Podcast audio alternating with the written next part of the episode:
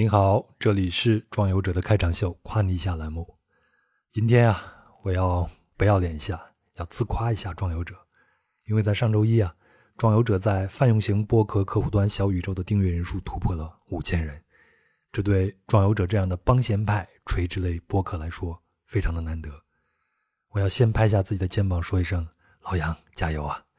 然后呢，也要向各个平台的听友们衷心的说一声谢谢，没有你们的支持。我也很难坚持下来。那夸完了呢，接下来就是一个道歉。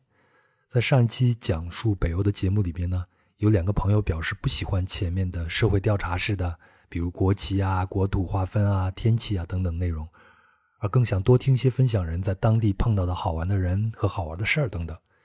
我当时很不客气的给怼了回去。嗯，这是我的错，是我情绪管理的问题，在此呢向这两位朋友道歉。另外啊。请允许我阐述一下我的创作思路。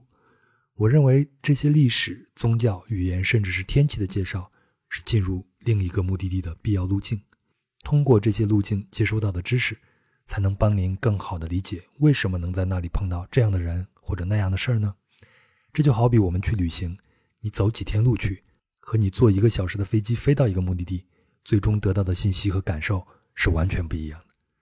我希望您在《壮游者》节目里边的神游。是走路走过去的，而不是坐飞机。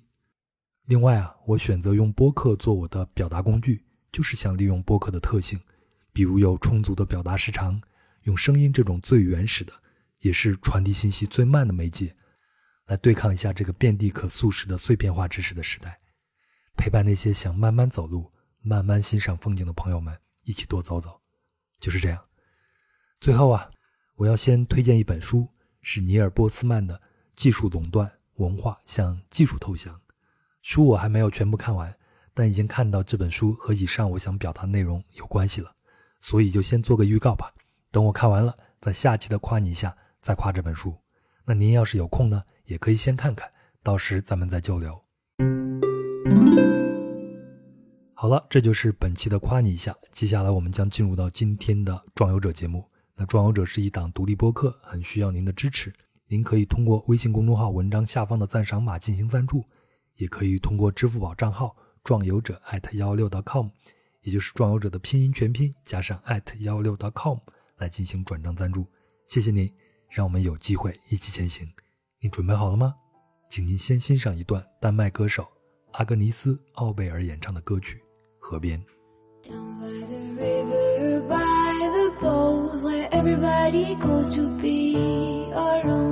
Where you won't see any rising sun. Down to the river we will run. When by the water we drink to the dregs. Look at the stones on the river riverbed. I can tell from your eyes you never been by the riverside. 你好。欢迎收听《人文旅行声音游记·壮游者》，让我们聊聊真正的旅行。我是杨。那在上一期的节目里啊，我们进入了北欧这个区域。那分享人 Sophia 给我们讲述了北欧相爱相杀的历史啊，北欧神话对英语世界的影响啊，那里的高福利政策呀，以及存在的社会问题，比如丹麦社会不鼓励做出头鸟的詹特法则等等。相信您啊，一定会对北欧有了一个认识。那今天的这期节目呢？我们会用一个国家作为切入口，再次去大量北欧。那我们会来到索菲亚工作生活了三年的丹麦，先从他参与制作字幕的一部丹麦政治剧《Borgen》说起。那这部电视剧的中文名字叫做《权力的堡垒》。我们会通过这部剧里边表现出来的丹麦现实，来聊一聊丹麦的女性地位、新闻自由的边缘、格陵兰岛的自治、左右派的理念冲突，包括。作为猪肉出口大国的丹麦的猪肉问题等等。另外啊，Sophia 也会给大家分享哥本哈根这个城市的魅力，八卦一下王室啊，参观一下众多的博物馆和著名的克里斯钦自由城等等等等。好了，闲话少说，我们就进入到丹麦。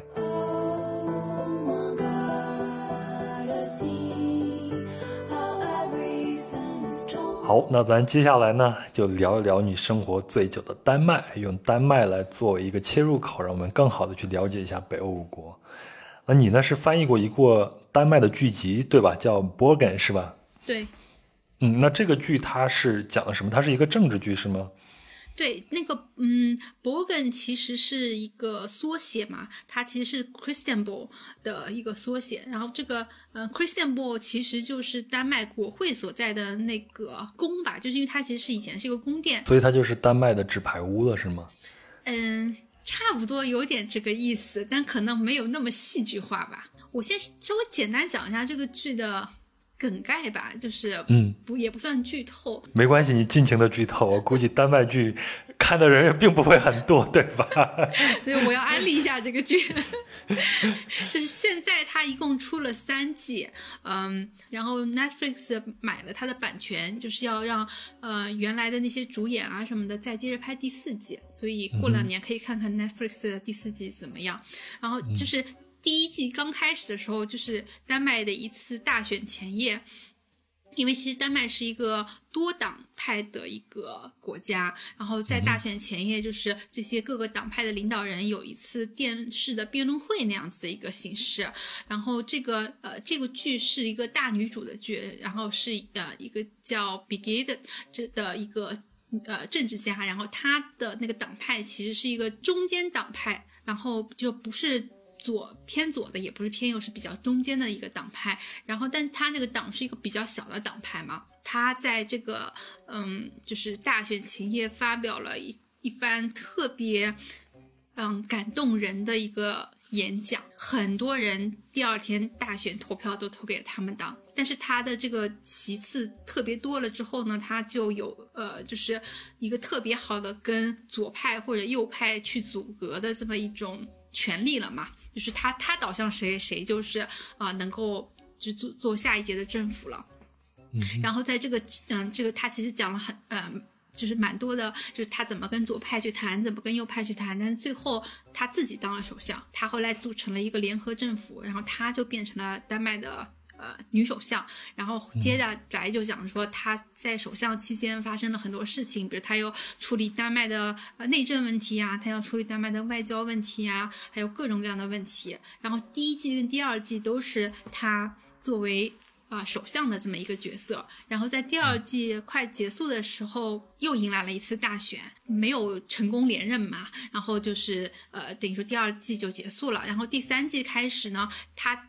已经离开了丹麦政坛，去做一个退休的政治家。你知道，常见的就是在这种大公司的董事会上有一个席位啊，或者说去嗯到处演讲啊。对对对，没错，就是这样子。那但是他对于就是当时丹麦国内的很多就是就政坛发展，他觉得有很多不好的情况在发生，所以他就。重想想重新回到丹麦，就是重新回到政坛，但是他原来那个党派已经有新的领导人了嘛，就不太愿意接受他，所以他就组了一个新的党派。第三季主要就是他从基层做起吧，就是慢慢的把一个没有人知道的党派怎么样慢慢的再传起来。的确是个政治剧，然后每一集他都会关注就是丹麦社会的。一个角度吧，在丹麦生活过的人看这部剧会特别有感觉。当年播的时候也是丹麦收视率非常非常高的一部剧。哎，我自己也非常的感兴趣。我们可以把他的那些角度来分开来聊一聊，让我们也更多更多的去了解了解一下丹麦，好吗？的确，他讲到了很多丹麦国家或者这这个政府在处理很多事情上的一些难题。嗯，我觉得这个还挺有意思，我们可以稍微讲一下。就首先就是。从一个女性的角色来说，她忽然成为了丹麦的首相，那就是，嗯，虽然上面有女王，对吧？但其实她就是政府的一把手嘛。然后她怎么处理她跟丈夫的关系？因为她丈夫其实是以前是一个企业家，然后他是政治家，但是他以前这个党派并不是很大，虽然他是这个党派。党的领袖嘛，党魁嘛，但是就是说这个矛盾并不是很激烈的，而且他们有一个五年协议，就是说，呃，这五年你去做你的政治家，然后老公就在家里好好带孩子，然后他等于说是在哥本哈根的一个大学里面教教书。那种比较轻松的工作嘛。然后他们家两个小孩年纪也不是特别大，所以就还要照顾小孩。忽然他一夜之间成了首相，然后后来就是矛盾越来越大，因为就是首先你作为一个首相，你几乎没有私人时间了，就是你你你所有的就是时间都贡献给了你的工作，那就意味着你的伴侣要。就是百分之两百的 来帮你照顾你的家庭，对吧？然后，但是其实她丈夫也是一个有野心的人，因为他以前是大公司的那种高管嘛。那他觉得说五年已经到了呀，我们说好的五年我们要换一换的呀。那你现在当了首相，那你就要叫我无限期的等下去吗？当然，这个不是在一集里面展现出来啊，就是这么多集里面，你看他们俩的关系慢慢从非常紧密到有些疏离，到后来到翻脸。会觉得说啊，当一个政治家真的是很不容易。然后包括就是，就算她不是政治家，她是一个女女高管好了，你怎么跟你的丈夫处理就是家庭的关系，还有跟你子女教育的关系，其实真的是一个很难解决的问题嘛。就是我觉得每个人看了这个，就是剧剧情的这个发展，都会有一种自己，就是你会衡量，对对对，你衡量一下你自己的家庭的状况，你可能会有一种。啊，就是还蛮感叹的这样一种一种关系。我从我自己的旅行经历，包括我自己作为一个男性来说，我在瑞士旅行的时候到过一个很乡村的一个地方，就非常北部的一个乡村。然后这个男主人呢，他是有两个农场，然后他的女主人呢，他们俩人都是二婚，然后结合起来。女主人是来自于美国，但是呢，呃，讲很好的德语，就嫁到了这边。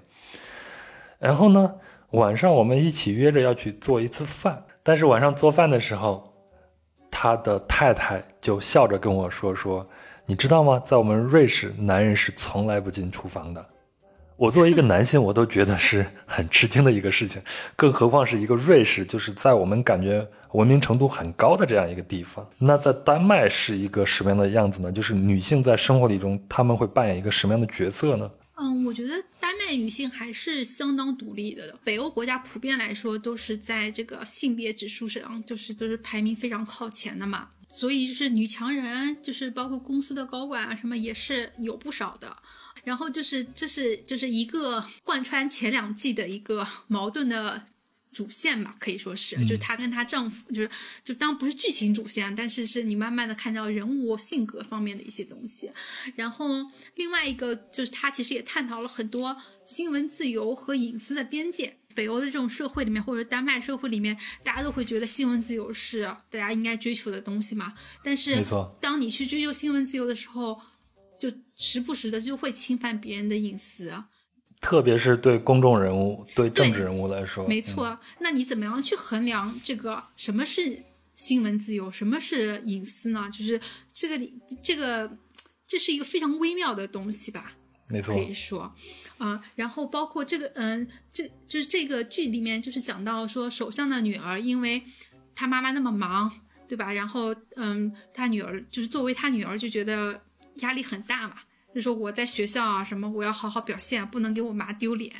就是呃，到后来他就一就是焦虑症了，严重到就是需要住医院。这个时候呢，就有小报记者知道这个事情，就去拍。这个其实是引发他更焦虑。但是小报记者认为说，我这是追求新闻自由啊。呃，这首相女儿是进了这个医院是非常昂贵的一个私立医院嘛。这里面也讲到了，就是公立医疗和私立医疗之间的这种。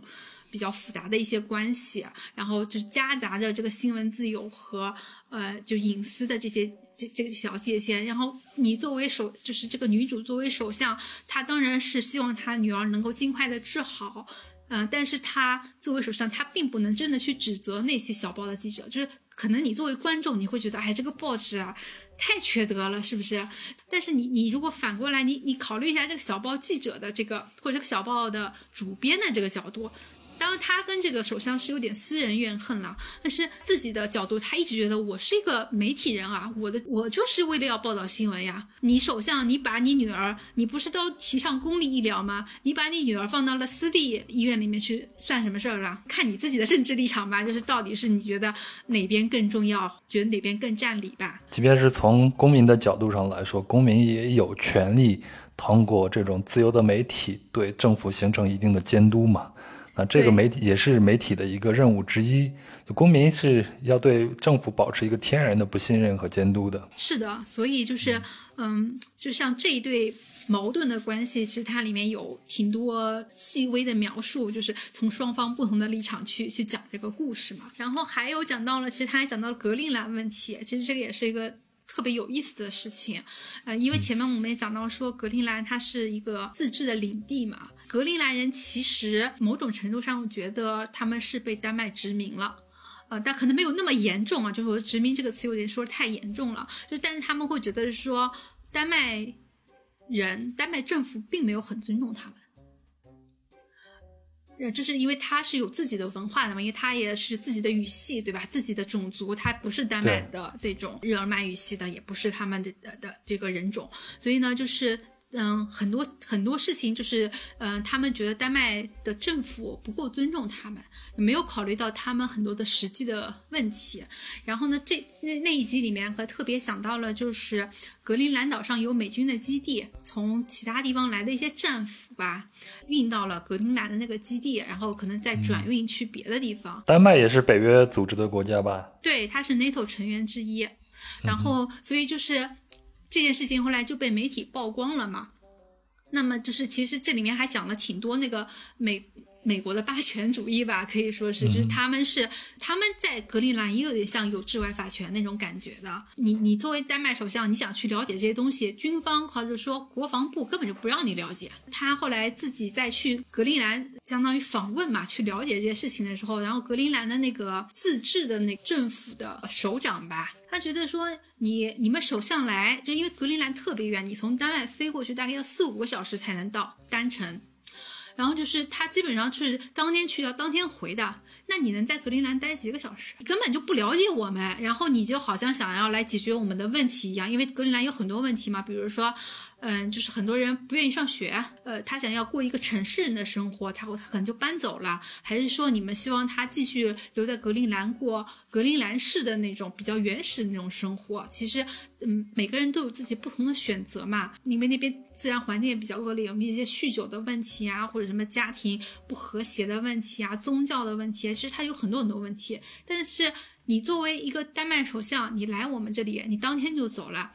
我有两个小时跟你说话吗？这个首相就是这个女首相意识到这个问题之后，她就取消了她当天回哥本哈根的这个这个行程，就说我在这边再多待一天，这样的话就是我们有时间好好的来聊一下，就是你认为的问题在哪里，这样我们就可以去协商这个事情嘛。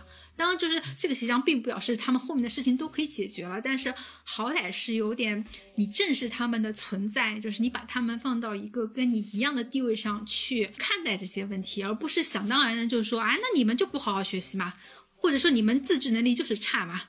对吧？就是有一种以前是这种高高在上的看着格陵兰的那种感觉，但是嗯，至少在这个剧里面，他把这种矛盾都表现出来了。我相信这些政治剧啊，都是对现实生活的一种投射了。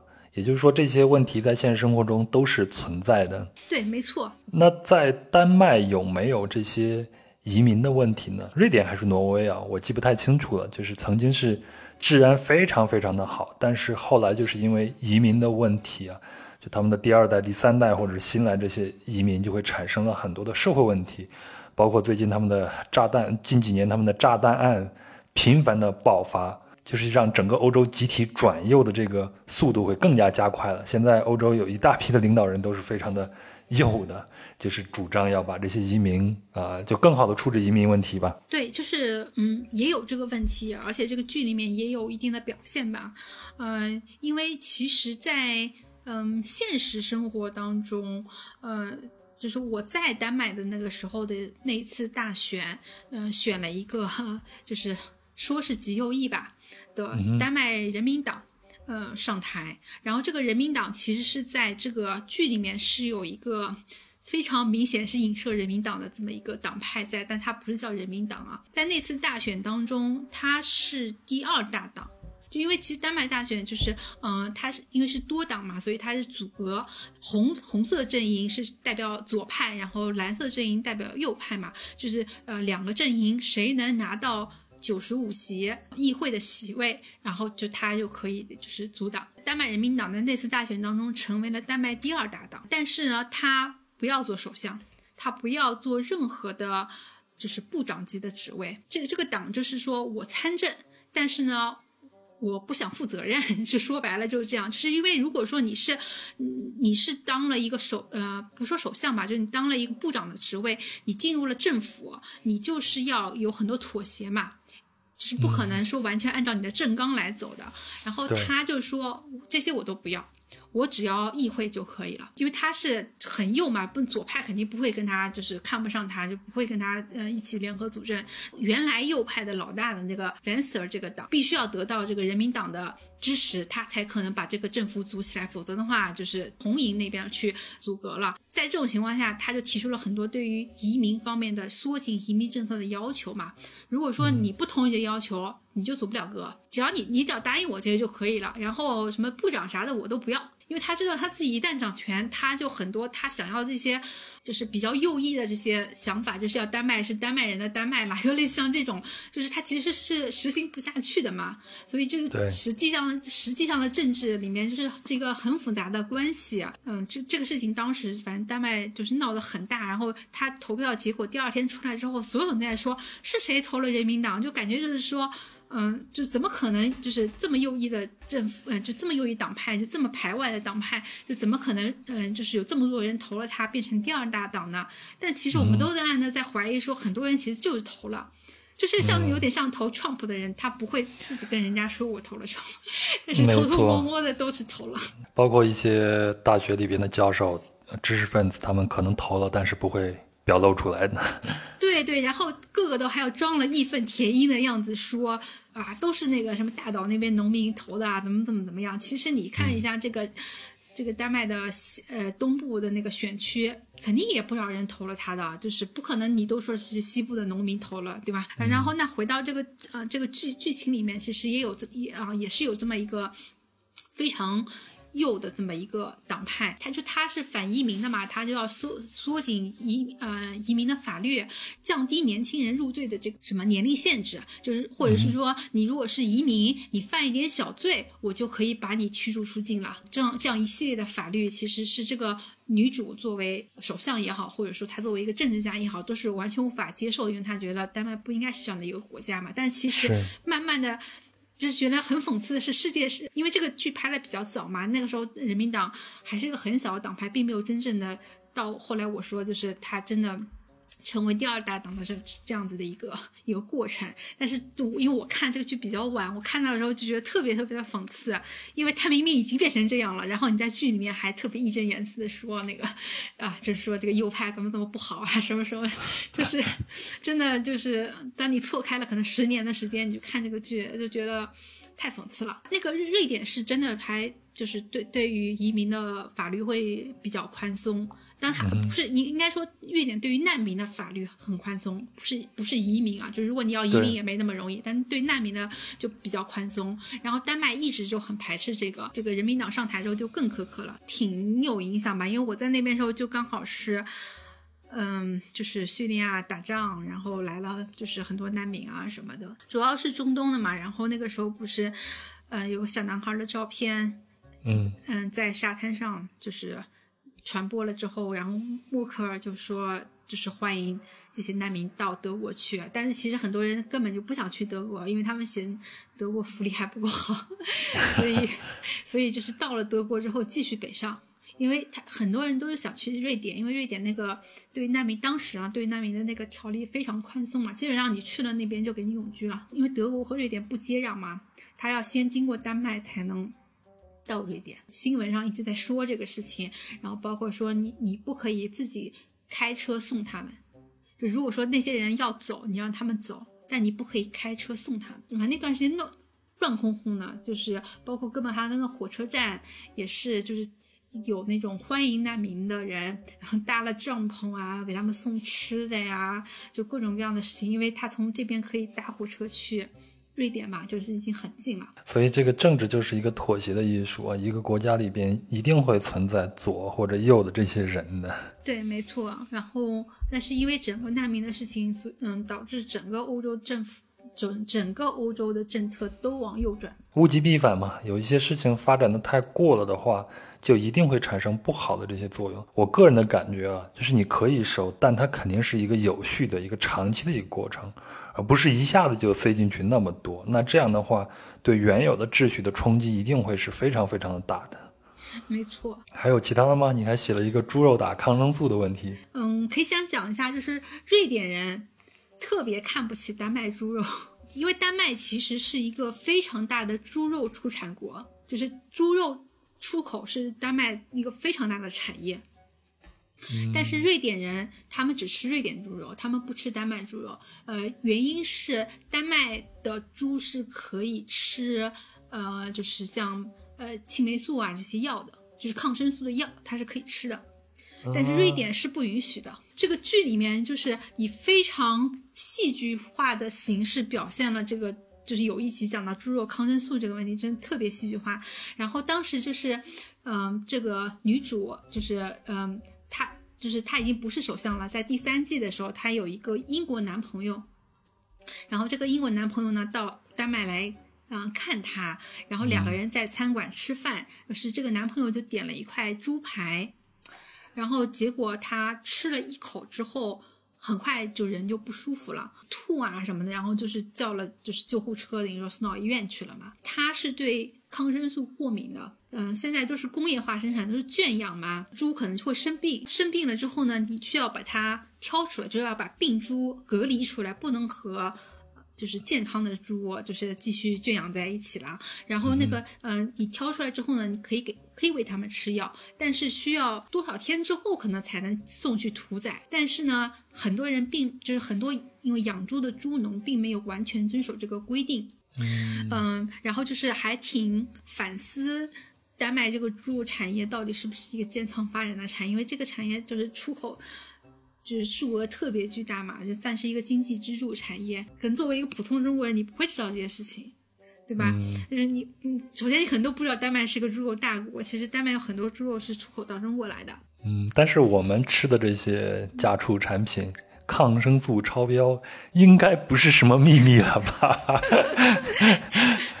对，但是在欧洲的范围来说，就是这个还是一个挺大的事儿嘛。也也确实值得我们引起警惕的。正像我前头所说，一个好的一个政治剧，恰恰是社会问题的一个反应嘛。我也相信通过这个剧，会让大家更多的了解到丹麦。好，那接下来是一个广告时间，我们如何才能看到这剧这部剧呢？在哪里可以看到呢？嗯，大家可以在微博上搜索 “Starry 字幕组 ”，S T A R R Y 字幕组，然后可以看一下。就是他们有有发布这个剧。好，那咱们聊完了这部剧啊，就聊完了丹麦的江山社稷、民生民情，聊的也差不多了。接下来咱们再聊聊你生活的城市吧。嗯，哥本哈根其实不是一个特别大的城市，或者说市中心，嗯，不是很大。当然，它占地面积就是到了郊区。就是那些如果都算上的话，还是可以的吧。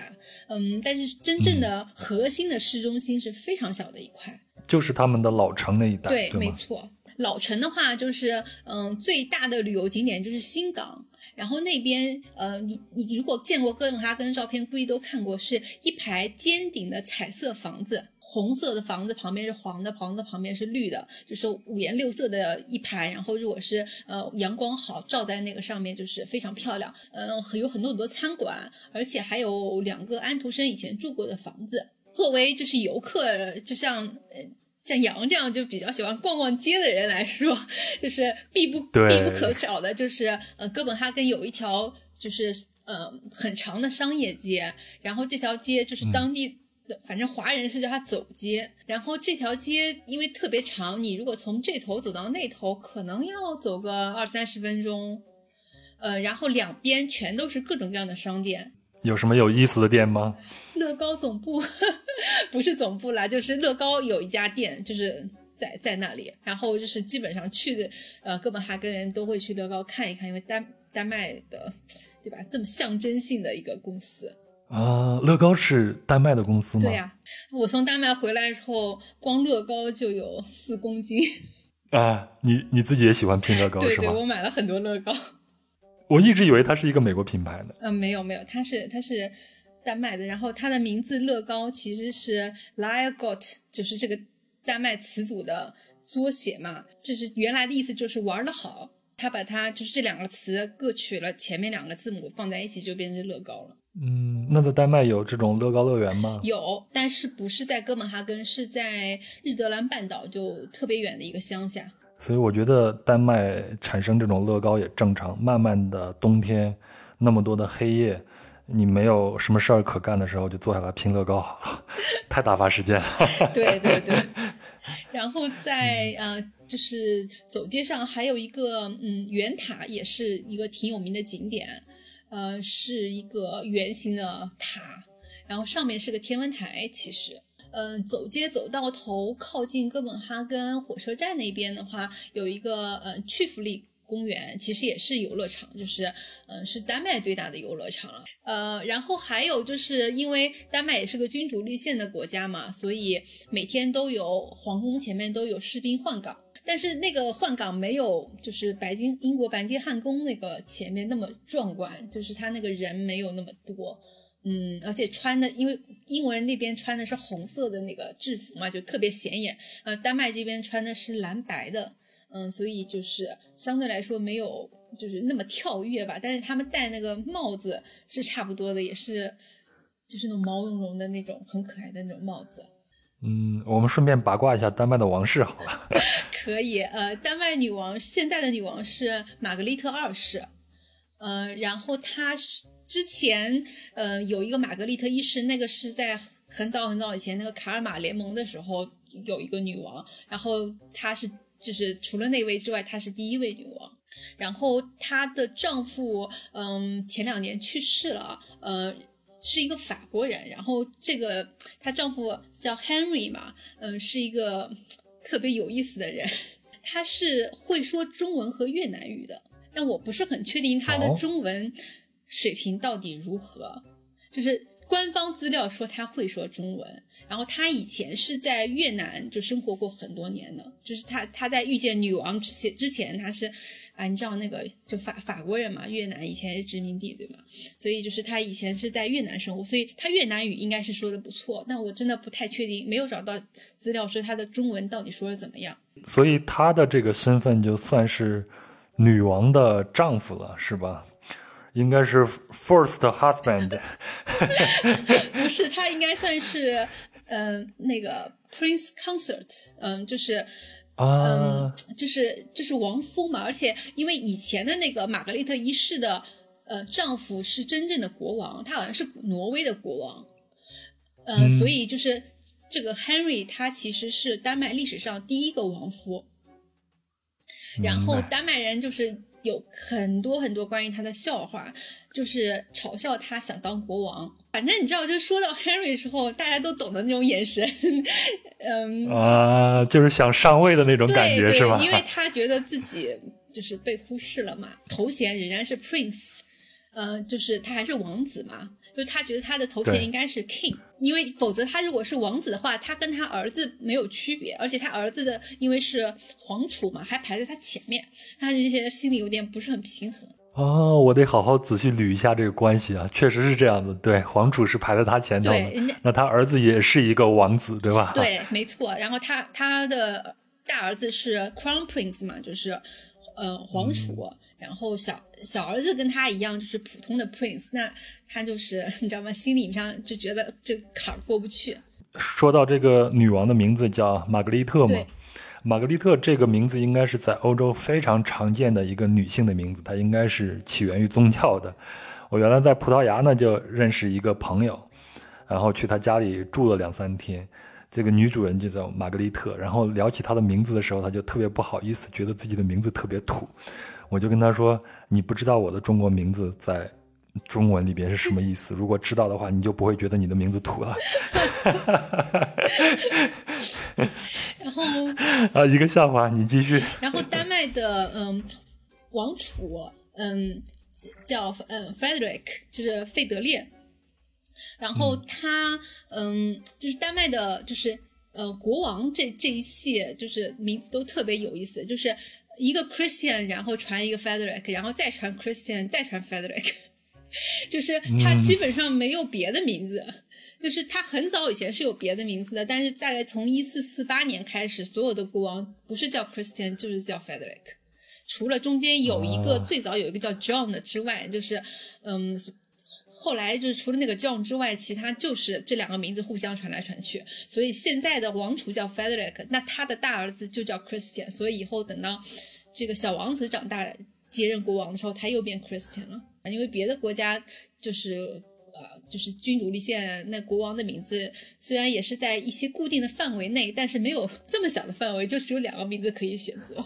那现在丹麦的民众对王室是一种什么样的态度呢？还是挺爱戴的。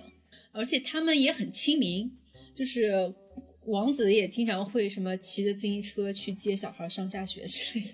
哎，我原来听高晓松的那个小说啊，然后他就讲去丹麦旅行的时候呢，就在哥本哈根啊，然后他去了一个应该是叫做克里斯钦自由城，然后他就说这个里边完全是一个呃乌托邦的世界了，或者说就是有一群啊喜欢。抽一点嗨的东西啊，啥的这种自由的艺术家呀，或者是流浪汉呀，组成的一个很自由的一个城邦式的一个地方，你有没有去过这个地方啊？嗯，去过，去过几次，并不是一个真正的所谓的城市，它只是在哥本哈根的一一小块地方，呃，被人圈起来说我们这里是一个独立的地方，就叫克里斯钦。然后你从克里斯钦走出它这个区域的时候，它有一扇木质的那种。大门，然后上面写着“你即将进入 EU，即将进进入欧盟”，因为他认为自己不是欧洲，对，他认为自己不是欧盟的一部分嘛。但是丹麦是欧盟的一部分，所以他们就会认为自己打造了一个独立于欧盟、独立于丹麦之外的一个自由之地，是吧？对对对，这个地方其实最早是一个嗯，很多艺术家聚集的地方。呃，因为这里以前算是比较郊区一点吧，那现在应该还算是很市中心的地方。就是以前就是稍微觉得偏僻一些，然后就可能房租低一些，你知道，艺术家都不是那么有钱，然后就是聚集了很多艺艺术家。后来慢慢的就是嬉皮士啊什么的也多起来，就就相当于就宣布我们这儿就独立了，差不多有点这个意思。但大家知道，他并不是真的去独立了嘛。但是这个地方最有名的就是它有一个。绿灯区布满了那种 LED 的那种一串一串的灯嘛，就是那个它都是用绿色的灯，就是绿色的灯装饰的，就是一个个的帐篷，然后里面就是卖叶子的。啊，明白明白，所以他才用绿色来表示了，是吧？对，就是他在这个地方，就是原来是绿灯区那个地方，他会就是有个很大的告示说不准拍照。那跟荷兰的阿姆斯特丹是一样的吗？红灯区里边也是不允许拍照的。对对，但并不是整个，就是以前网上大家有说克里斯汀自由城里面不允许拍照，其实这个是不正确的。嗯，克里斯汀自由城是允许拍照的，只是绿灯区不允许拍照。就销售人员 也都是就是蒙着面，就是拿围巾那种，就是只露出一个眼睛，你你其实也看不出他到底是谁的那种状态。然后就是嗯嗯，一手交钱一手交货这样子。这个这个地方还是很有名，就是反嗯，警察基本上也不管你们，虽然知道你们在这里干这些，就是这种做这些生意吧，但是后来就出了一件特别大的事儿，在呃二零一六年的时候，嗯，就是在克里斯汀发生了枪击案，然后有警察受伤，也有警察就是好像是重伤死亡了吧，然后就是呃警方就就决定要取缔。这些叶子生意，呃，然后就因为它原来其实就是一个个小帐篷嘛，就是那种木质板房那种感觉，然后警察就把这些全部推平了，就是相当于是一个除，就是斩草除根的这么一个行动。然后推平了之后呢，第二天那房子又竖起来了，就是反正就是帐篷嘛，然后重新对扎起来就好了，是吧？然后。嗯，就警察又把他们推，就是摧毁了一次。然后这个时候，就是因为其实克里斯星城里面其实是有真正的居民的，就是人家的房子就在里面，就住在里面的正常的居民的。然后这些居民以前就是比较就睁一只眼闭一只眼嘛。然后嗯，因为发生了这么恶性的案件，就是有警察就是发生枪击啊，有警察呃就是重伤有去世，所以后来就。嗯，就是居民就发表了一个类似像声明一样的，就是相当于居民也有一个居委会，你可以理解成就是他们那种头头就发表了一个声明，意思就是说我们在克里斯汀不再欢迎你们，就是做这个叶子生意了。所以现在就因为后来没有再去过，就是嗯，应该就是不再有这种就是这么就是明目张胆的绿灯区了。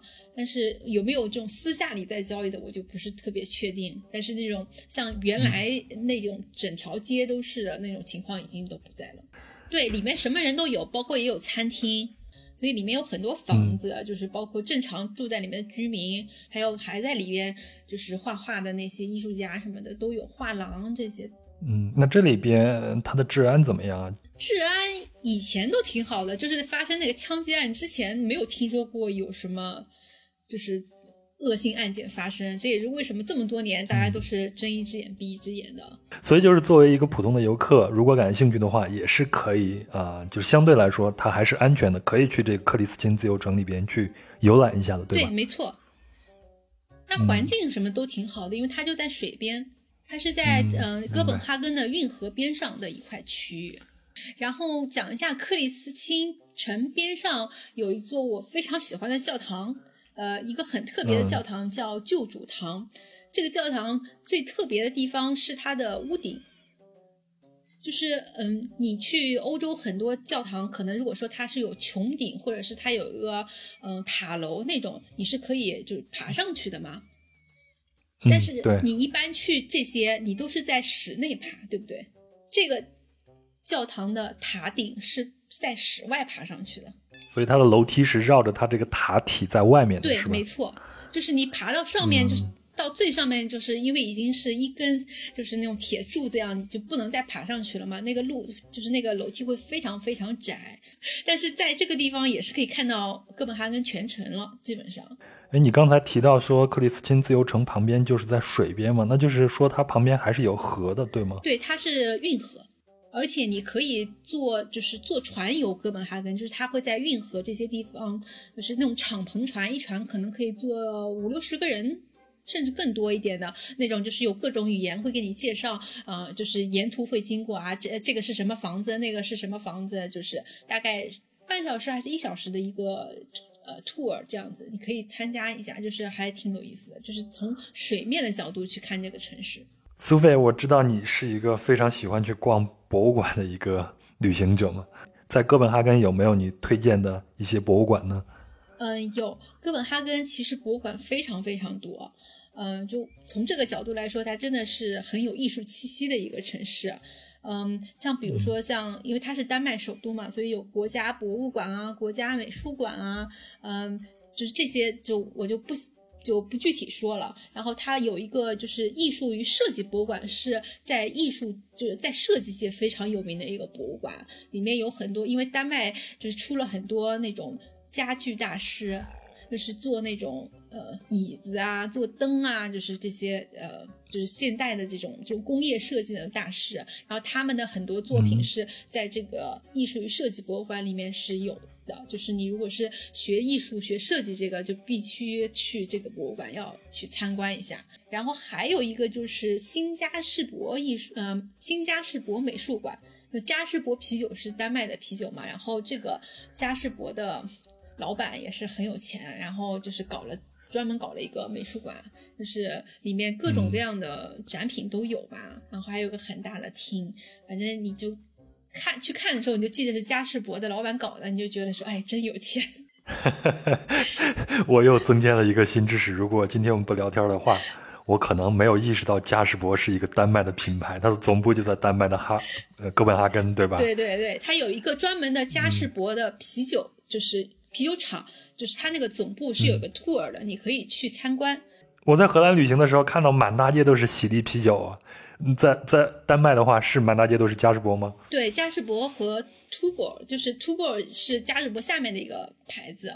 然后很神奇的是，我之前就今呃去年我去云南旅行的时候，发现大理那边他们有卖 Tuborg，就是它的中文叫乐宝吧啤酒。然后嗯，我就出于对丹麦的怀念点了，就觉得真难喝。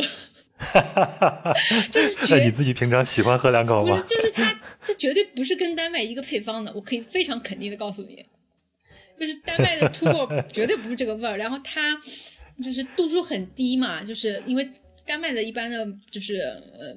啤酒都是可能百分之酒精度在百分之五左右的，嗯、对，国内只有百分之呃一百分之二这样子的，就百分之二点五以下吧，基本上都是，所以就是那个味道很淡，我觉得真的很，哎，就是有相当失望。我我我我不知道 Tubo 的总部的人知不知道他们在中国卖这样的啤酒。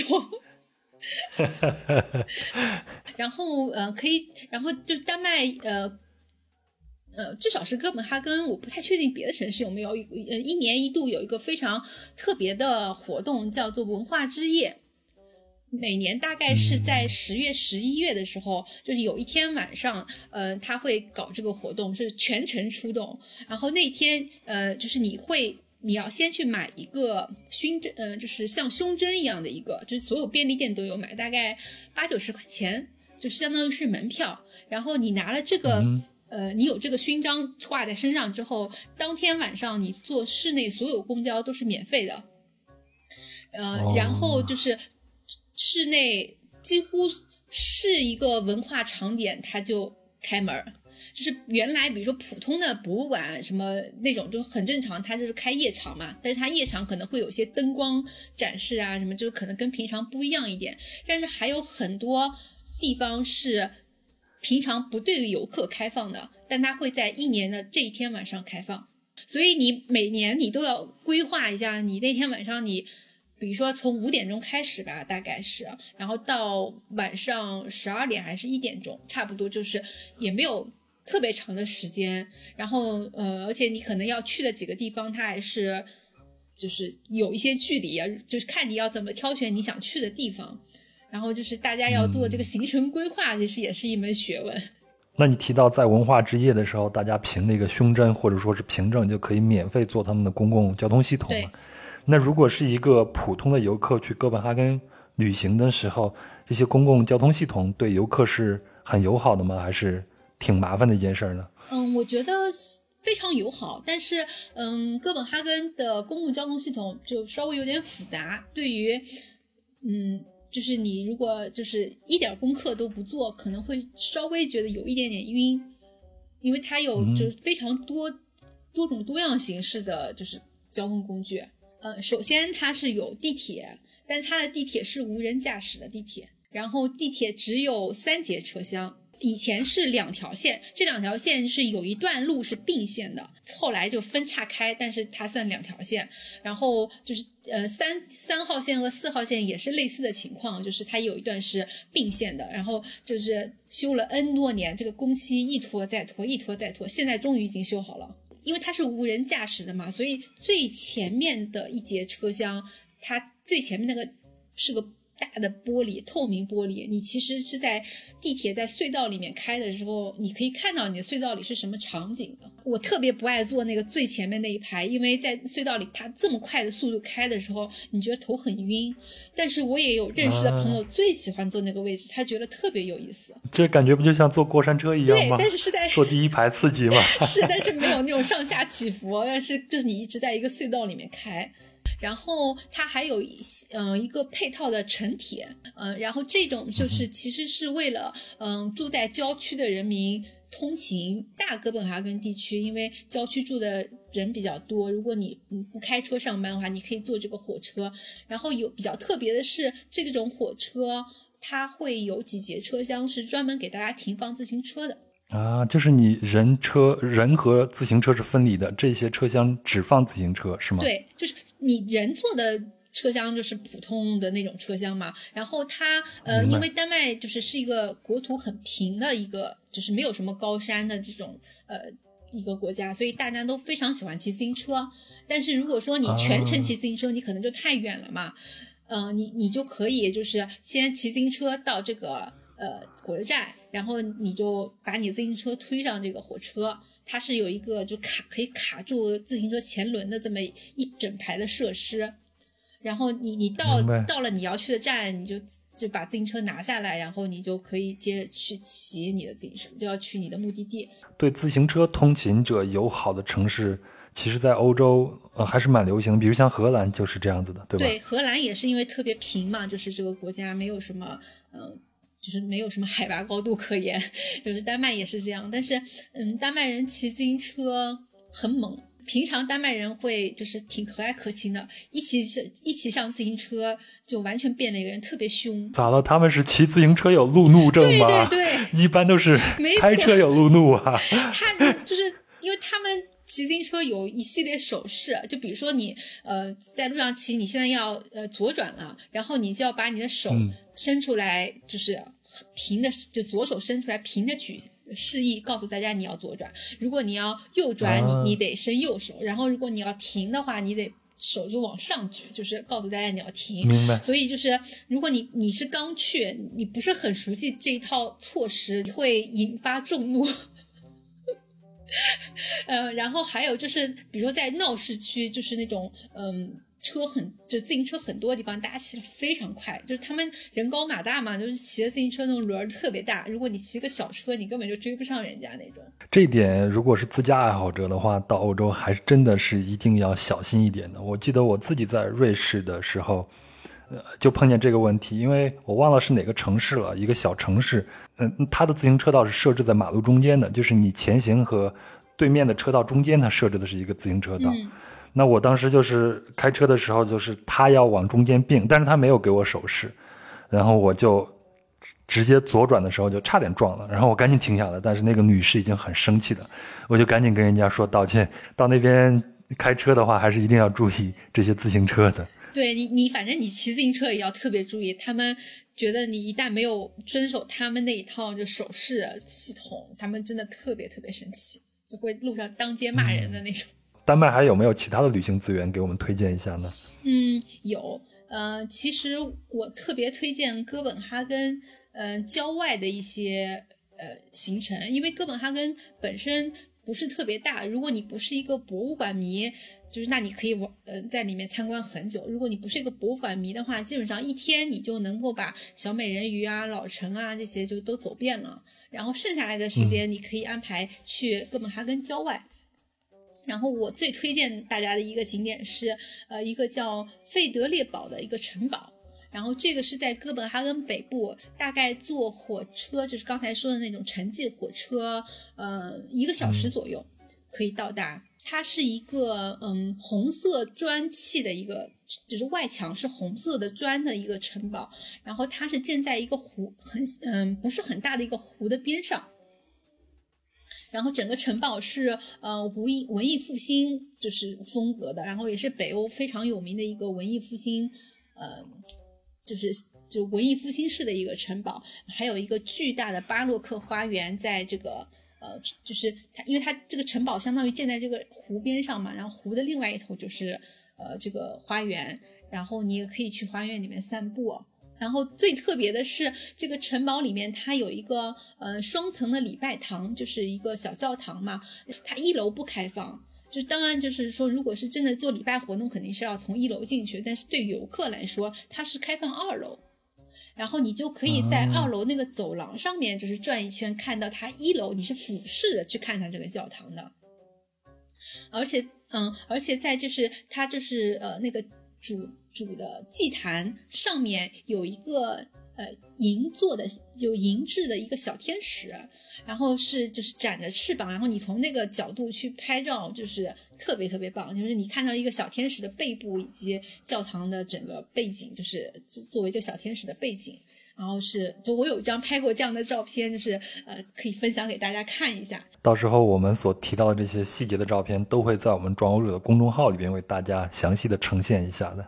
嗯，然后另外一个很有名的城堡也是在哥本哈根郊外，离呃这个费德列堡不是特别远，但是可能两者之间直接交通不是特别方便的。有一个叫克伦堡，这个城堡有名是因为哈姆雷特。莎士比亚写哈姆雷特的时候，他写哈姆雷特的那个就是所在那个城堡，就是指的这个城堡。嗯，就城堡本身，我觉得没有什么。非常非常特别的地方。那是因为跟哈姆雷特的这种若有若无的联系嘛，所以他在里面会嗯放一些就是。照片展演过哈姆雷特的那些有名的演员，当时的一些扮相的照片，然后他有个展览，就还挺有意思的。哎，那你在那边除了这些，你在生活中有没有一些让你感觉到非常有意思的事儿，给我们分享一个呢？嗯，我可以讲一下丹麦的工作午餐。我觉得这个是在全世界可能很少有国家是这么安排的，嗯、就基本上所所有的公司都会安排工作午餐。可能除了一些零售行业，就是比如说你是开店的，那可能就没有这个条件。呃，但是一般办公室的。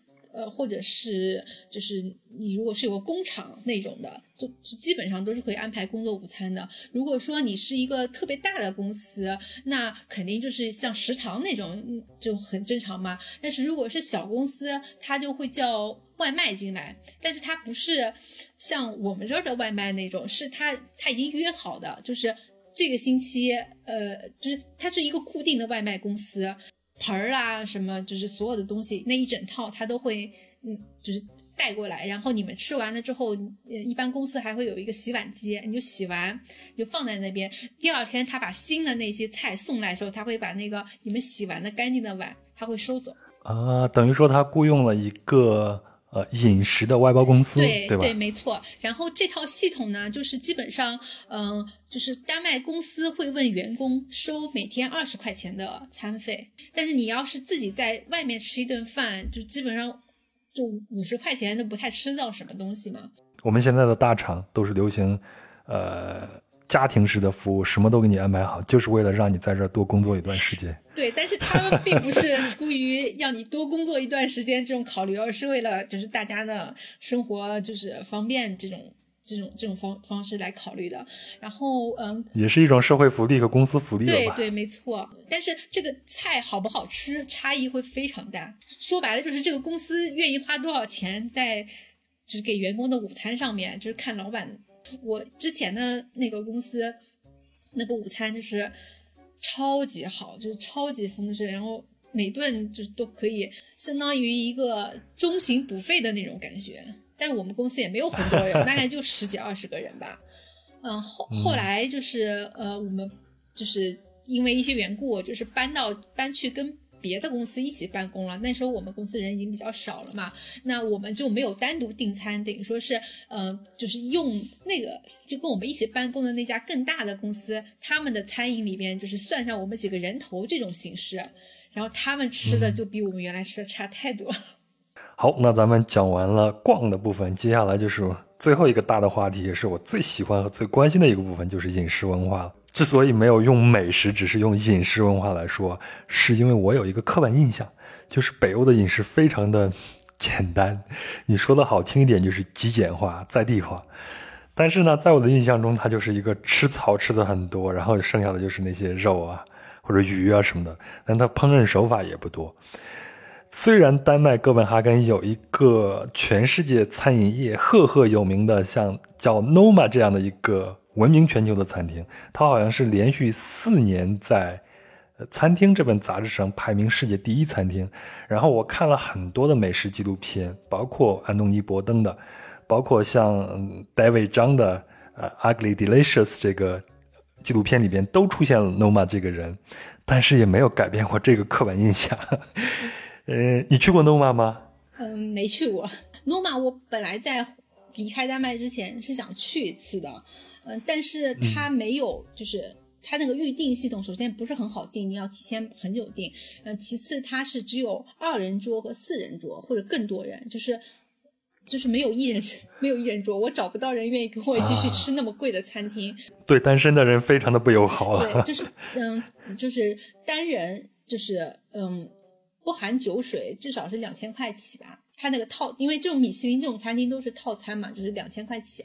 嗯，然后不太找得到人愿意跟我一起去吃，就是这个两千块套餐，后来就算了，我就没去。因为我想，我一个人要是要点两份的话，就就太亏了，是不是？我看的纪录片里边，你像安东尼·伯登去了那 Noma 的餐厅主厨啊，这个主厨好像是七七年出生的，非常的年轻。然后他就带着安东尼·伯登，然后俩人去郊区或者去草地里边去找那些能吃的那些植物，然后回到餐厅以后，再通过他的各种烹饪的手法，然后把它变成一道美食。没错。那那丹麦的丹麦的日常的饮食是这样子的吗？还是非常粗犷的？嗯。丹麦的日常饮食，我觉得跟诺玛的其实可能差异还蛮大的。我感觉诺玛的餐厅非常讲究季节性，就是他要找这个季节本地最好的各种各样稀奇古怪的食材吧，然后做出来。但是其实他们本地人吃的没有那么 fancy，我是觉得丹麦就是我们呃有一个。丹麦人发明的一种食物叫做开放式三三明治，不知道你有没有听说过？啥叫开放式的三明治啊？就是普通三明治没有上面那一层啊，就是单边的是吧？只有下面的垫的那个，那不就是我们的春春饼，然后不把它包起来吗？没有，但是它下面那一层是那个三明治非常小一块，它是用那种黑麦面包做的，非常小一块，然后上面的那个。部分就是那个菜是远远大过它下面那块面包的，就是你可以认为那个面包是放在最下面一个垫底，然后上面是就各种各样吃的东西。然后就是嗯，看你自己，你可以到餐厅里去选各种各样的不同口味。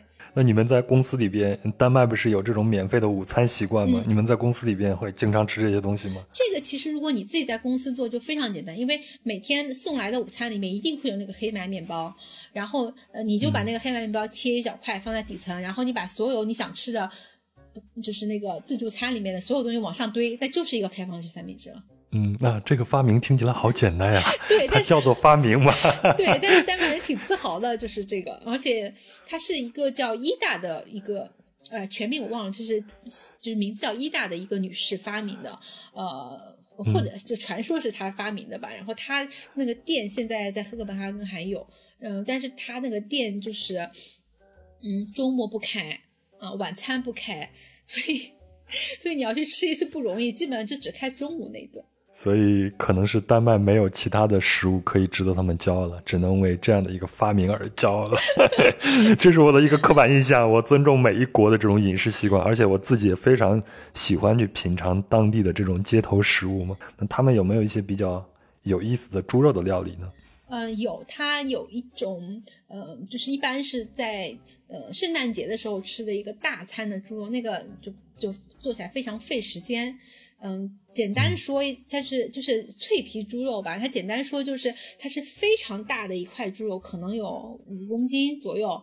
然后它是嗯，从就是带皮，嗯，然后最上面就带皮的那个部分，大概呃就是比较浅的，呃，每隔一厘米切一刀。嗯，呃，然后它在就是这个切开的这个地方，你会放上盐啊什么的，然后进烤箱烤，然后中间要调节温度啊，就是有很多操作的细节问题。然后最后烤出来的这个肉，就是最上面那一层带皮的，就切开的地方，那个皮是完全是脆的，呃，但是下面那个猪肉是熟的，但是不干，就是下面那个猪肉就是。嗯，就是就是正常的猪肉，但是上面那一层是烤成脆的，但是但是它并没有切开，它是整个一块烤。然后你吃的时候，它不是最上面它已经切开了大概两三厘米的那个深度嘛，然后你就拿刀就是把它一片一片直接切下来就好了。就这个是他们圣诞节会吃，嗯，经常会吃的一道菜，就是因为做起来可能你用烤箱什么前后三四个小时可能得，就是就是一个特别花时间去做的一个菜。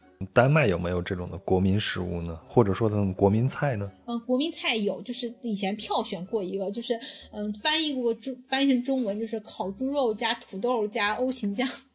然后它 就是听起来好简单啊。对，那个土豆和欧芹酱的部分就不用解释了。就是它烤猪肉的部分，其实跟刚才说那个差不多，但是它这个烤猪肉就是，嗯，它它就是在烤之前就一刀把那个薄的部分已经切到底了，切到底之后就是拿这一一薄片，然后去煎一下，就油里面就两边煎一下，就煎成金黄色，然后就直接拿出来。就是这样，就做起来很快嘛，就不像你在烤箱里面烤几个小时才能把那一整大块的那个猪肉再烤烤熟。那那他们那个黑麦面包是他们的一个特色，还有其他的面包吗？哦，面包，嗯，其实是一个丹麦的非常大的特色，就是嗯，就是在英语里面，其实叫那种面包就叫 Danish，嗯，就是丹麦的意思。然后特别有意思的是，就是丹麦语里面叫这种面包叫维也纳面包。哎，那就像我们叫荷兰豆。我们叫荷兰豆，在荷兰人家叫中国豆是一样。是的，就它叫维也纳面包，是因为十九世纪中叶的时候，丹麦的面包师傅罢工，然后他们就引入了奥地利的面包师，然后就是带入了这种做法，所以就是在丹麦语里面，他们就叫这种是叫做奥地利面包。呃，但是后来因为这种做法就是呃又引入了美国，又传到了全世界，但是大家都认为这是从丹麦来的嘛，所以就叫。还叫丹麦面包啊，其实这个就是有一有一层一层的，然后四角卷起来，中间会放点果酱的那种。好吃吗？太甜了，我我觉得太甜了。就是圣诞节有一个樱桃米呃樱桃米布丁非常好吃，但是只有圣诞节的时候才会吃。就是一个嗯大米做的一种布丁，然后它上面会放上樱桃酱，就是拌在一起吃，嗯，那个真的超级好吃。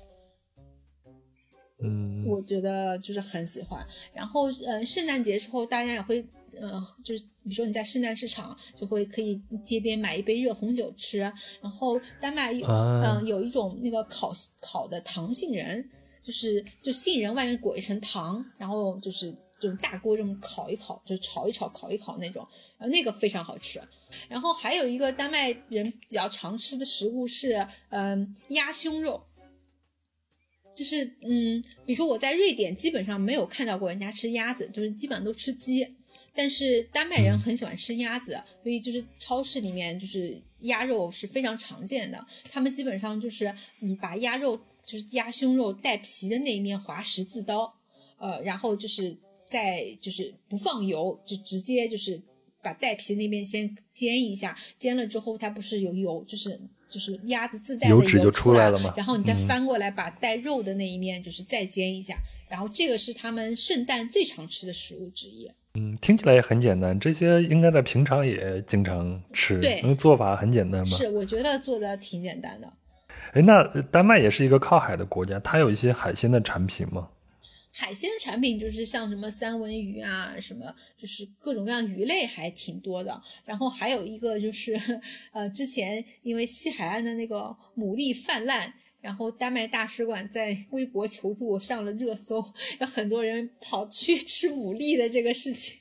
在微博上我看到好多人说应该派中国人过去。对我认识的很多在丹麦的中国人跑到那边去吃来着。他这种牡蛎就是嗯不是。不是丹麦本本地牡蛎，就是个头比较大，然后就丹麦本地的牡蛎就个头比较小，所以就是丹麦人自己好像没有那么喜欢吃，嗯，但是中国人反正都觉得还挺好吃。我我认识人就是还特别开车跑到那边，那很远。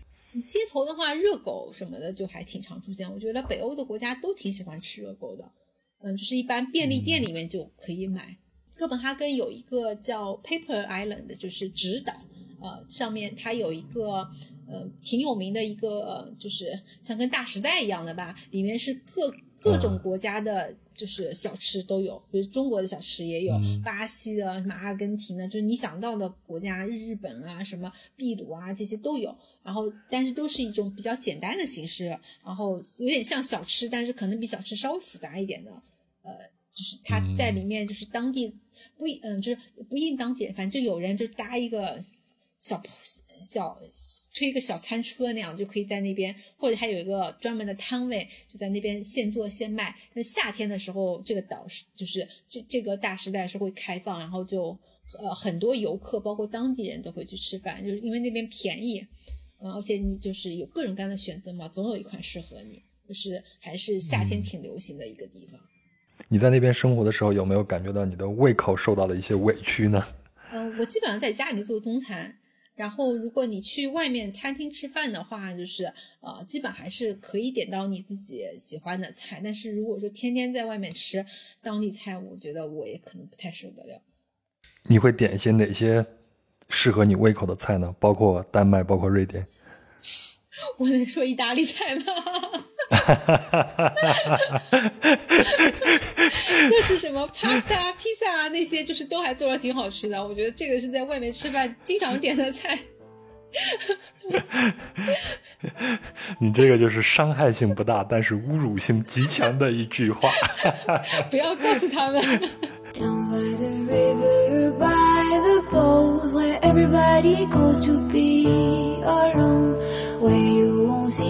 好了，以上就是本期的全部内容了。在本周三，也就是三月十日，记住啊，是三月十日，壮游者将加更一期。那这一期呢是北欧系列的加餐部分，Sophia 将讲述她在北欧旅行的私人记忆，包括在瑞典和冰岛追逐极光，在挪威攀爬不到岩，在冰岛的冰湖品尝十万年前的冰块等等等等的故事。欢迎届时收听。那在这里呢，也感谢 Sophia 的分享，也感谢您的陪伴和聆听。如果您喜欢本期节目，请分享给身边的朋友，让更多人知道壮游者的存在。如果您有任何想和我交流的，请在评论区留言，或者添加微信“壮游者二零一八”，也就是“壮游者”的拼音全拼加上二零一八。那他呢会把您拉进壮游者听友群，这里有一群有意思的人谈天说地，神游世界。最后呢，本期的相关图片会在公众号“壮游者”里边呈现。请您微信搜索并关注“壮游者”就可以了。咱们下期见，祝您身心愉悦的度过这个春天。